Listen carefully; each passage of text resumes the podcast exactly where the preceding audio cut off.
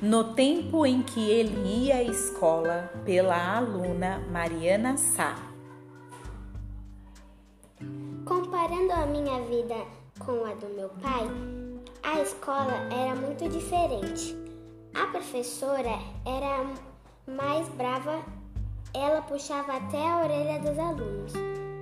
E na época do papai não tinha muita tecnologia do que hoje.